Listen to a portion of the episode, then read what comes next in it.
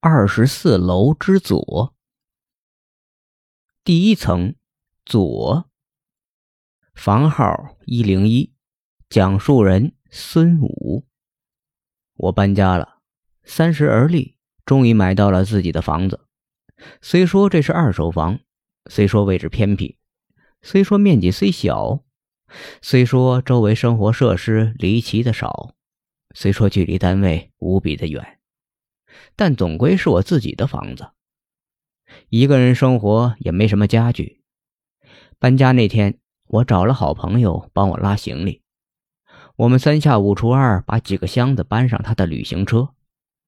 朋友吴浩这才问我：“哎，哥们儿，你买这房子到底在哪儿啊？咱们怎么走？你就一直往北开吧，等到看不见路，我家也就出现了。”我半开玩笑。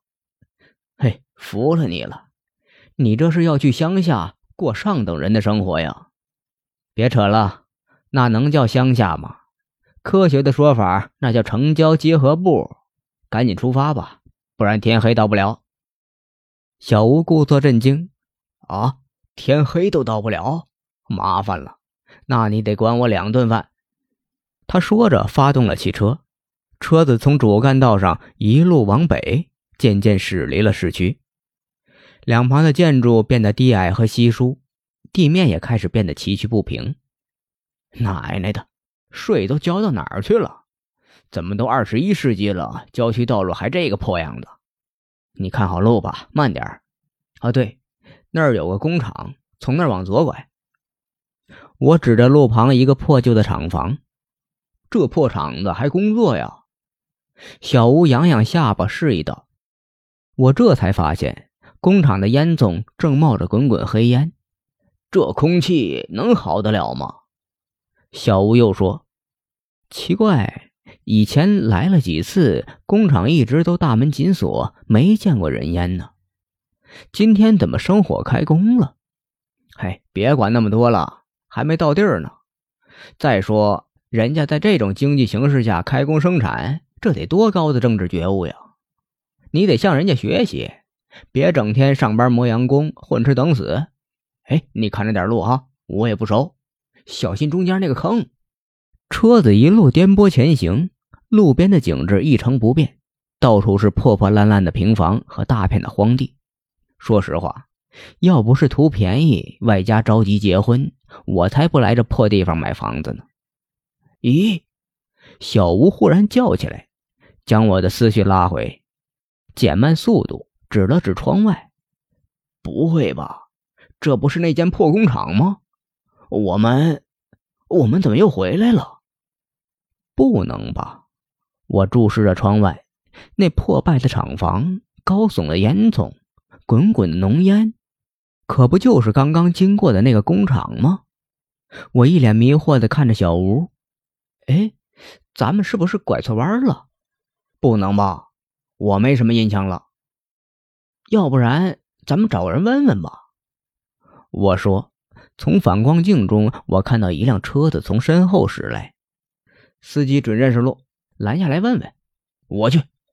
小吴自告奋勇，他停稳车，拉开车门，冲那辆车子挥了挥手。没料到那辆车子远远见了小吴，像发了疯一样踩下了油门，嗖的一下冲了过来。带起了滚滚尘土，很快就消失在了视线之外。他娘的，要疯啊！小吴闪到一边，冲汽车的背影挥挥拳头，又望了半天，才怒气冲冲的回到车中。我问：“记住车牌了吗？以后遇见，轻饶不了他。”小吴摇摇头：“哦，没有。不过好像也是普桑。你们开普桑的都一个德行。”我揶揄他，我看看表，催促道：“一定是你走错了，乡下路本来就弯弯绕绕，没有规划，肯定是从哪儿走岔了。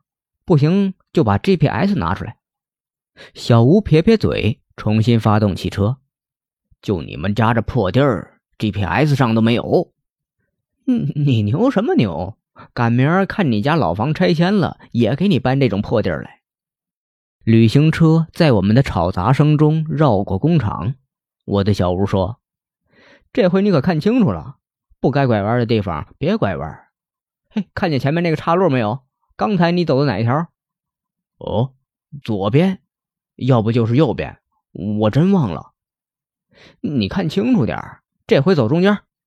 我叮嘱道。车子驶上中央小路，我和小吴都目不转睛地盯着前方，道路一眼望不到头，两边的景致看上去既陌生又熟悉，交错着荒地与平房。就在我们几乎要开始瞌睡的时候，我感觉到小吴猛地踩了刹车，我一下子惊醒了。哎，到了吗？小吴愣愣地看着窗外，没有理我。我顺着他的目光向前望去，遥遥地望见了那间诡异的工厂。是的，我们又回来了，这太邪门了！我感觉脊背一阵发凉，看着小吴。小吴看着我，他说：“今今天是不是他奶奶的黄道灾日啊？你出门烧香没有？这怎么回事？”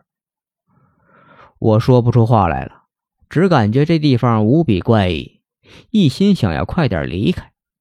忽然，我看见前方路旁停着一辆汽车，刚才光顾着观察工厂了，却没看见他。我仔细看了一下，不禁叫道：“嘿！”老吴，这不是刚才差点撞上你那辆车吗？别废话了，赶紧过去问候他老娘。说是这么说，其实我觉得路上多个车也能多壮壮胆儿。小吴点点头，朝那辆车驶去。还有十几米远的时候，那辆车驾驶席的门开了，从车上下来一个人，转身面对着我们的方向。我就听小吴骂了一句：“靠！”跟我玩，还没等我反应过来，只觉得汽车加速的巨大惯性将我推在椅背上。小吴猛踩油门，动作激烈的换挡加速。我怒道：“哎，你疯了吗？慢点开！”小吴脸色发青，紧紧的握住方向盘，速度丝毫未降，只是嘴里不停嘟囔：“看司机，看司机！”我们的车子呼的一声。超越了停在路边的旅行轿，将他抛在身后。可就在那一瞬间，我还是看清楚了那个司机：黑上衣，蓝色牛仔，和我旁边这小吴穿的一模一样。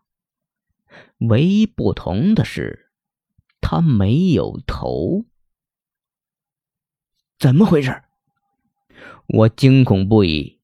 颠簸之中，那辆车子渐渐远离。小吴脸色苍白，近乎嘶喊地说：“连车都一模一样，包括车牌，而且也有一个人坐在副驾驶，衣领子上面空空的。他们都没有头，那是我们吗？那是我们吗？那究竟是什么？”我默默念叨着这句话。发现一直都没找到的公寓大楼出现在了远方的地平线上。